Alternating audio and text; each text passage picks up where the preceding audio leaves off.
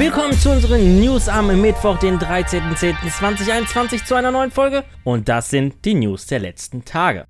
Erst im letzten Newsvideo berichteten wir davon, dass EA eine Umbenennung der FIFA-Serie in Betracht zieht. Nun soll offenbar eine neue Markenbezeichnung bei den zuständigen Behörden für England und die EU eingereicht worden sein. Hört sich recht danach an, dass die Umbenennung beschlossene Sache ist. Laut dem Antrag soll die Serie zukünftig den Namen EA Sports FC tragen. Wohl eine Ableitung von EA Sports Football Club.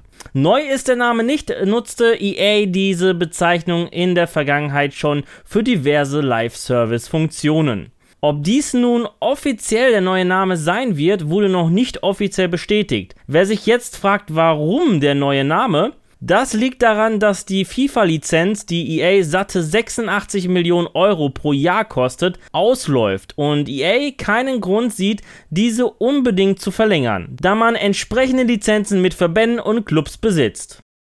Auch in Far Cry 6 können wir wieder die üblichen Minispiele spielen. Und ein Minispiel stört vor allem die Tierschutzorganisation PETA. Und zwar das Minispiel, wo wir Hähne gegeneinander antreten lassen können. Im Statement auf der offiziellen Webseite der Tierschutzorganisation wird das Minispiel als verwerflich bezeichnet und mit der Verherrlichung von Gewalt gegen Tieren gleichgesetzt. Auf Twitter argumentiert Peter Latino zudem noch, dass die Darstellung von Hahnenkämpfen in Far Cry 6 rassistisch, zudem auch kein Teil lateinamerikanischer Kultur sei. Die PETA fordert nun von Ubisoft das Minispiel zu ersetzen bzw. zu entfernen. Dass die PETA gerne mal Videospiele kritisiert, ist keine Seltenheit. Schon gegen Far Cry 5 und Animal Crossing teilte sie aus, weil sie das Angeln als Verherrlichung von Gewalt gegen Fische ansieht.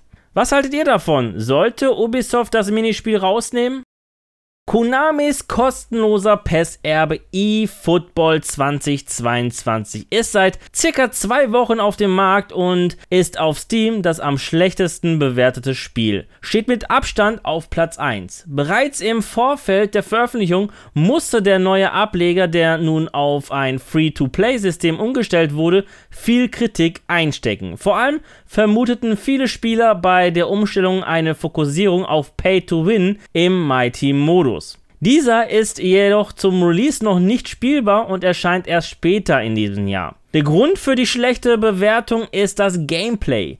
Die Steuerung wie auch die Reaktion wird kritisiert. Auch die Ballphysik steht stark in der Kritik. Doch Konami hat auf diese Kritik der Spieler reagiert und kündigte auf Twitter mit Version 0.9.1 den ersten Patch für den 28. Oktober 2021 an. Jedoch, was das Update beheben soll, wurde nicht genannt. Wir zweifeln jedoch, dass ein Patch alle Probleme lösen wird.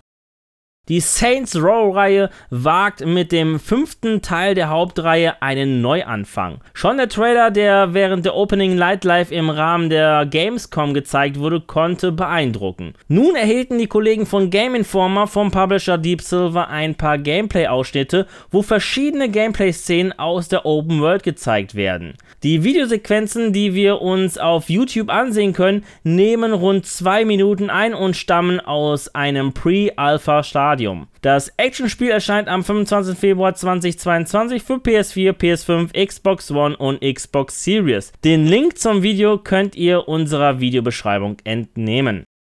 In wenigen Wochen findet die Next Level Festival for Games auf dem Gelände der Zeche Zollverein in Essen statt und die Vorbereitungen laufen auf Hochtouren. Jetzt stellte der Veranstalter nun das Programm der drei Tage vor. Dieses bietet Performance wie Musik, Theaterinstallationen, Augment Reality Settings oder auch einen intermedialen Video Walk auf dem Gelände der Zeche Zollverein. Der bekannte Games-Parcours will dieses Mal spielerisch an sechs Stationen die Themen Verbundenheit und Zusammenhalt erlebbar machen. Abgerundet wird das Programm von einigen Themenforen, Präsentationen und Panels, die unter dem Motto Digitale Kultur stehen. Das Next Level Festival findet vom 26. bis 28. November statt. Tagestickets gibt es bereits ab 5 Euro an der Tageskasse und online auf www.next-level.org. Ja, das waren die News der vergangenen Tage. Ich beschäftige mich jetzt die Tage mit analogen Spielen auf der Spiel in Essen und sage danke fürs Zusehen. Wenn euch die Folge gefallen hat, würde ich mich über eine positive Bewertung von euch freuen, wie auch über eure Kommentare. Und damit ihr keines unserer Videos verpasst, einfach ein Abo dalassen und das Glöckchen aktivieren. Die nächste Folge gibt es am Samstag. Bis dahin bleibt gesund und guten Loot euch. Ciao.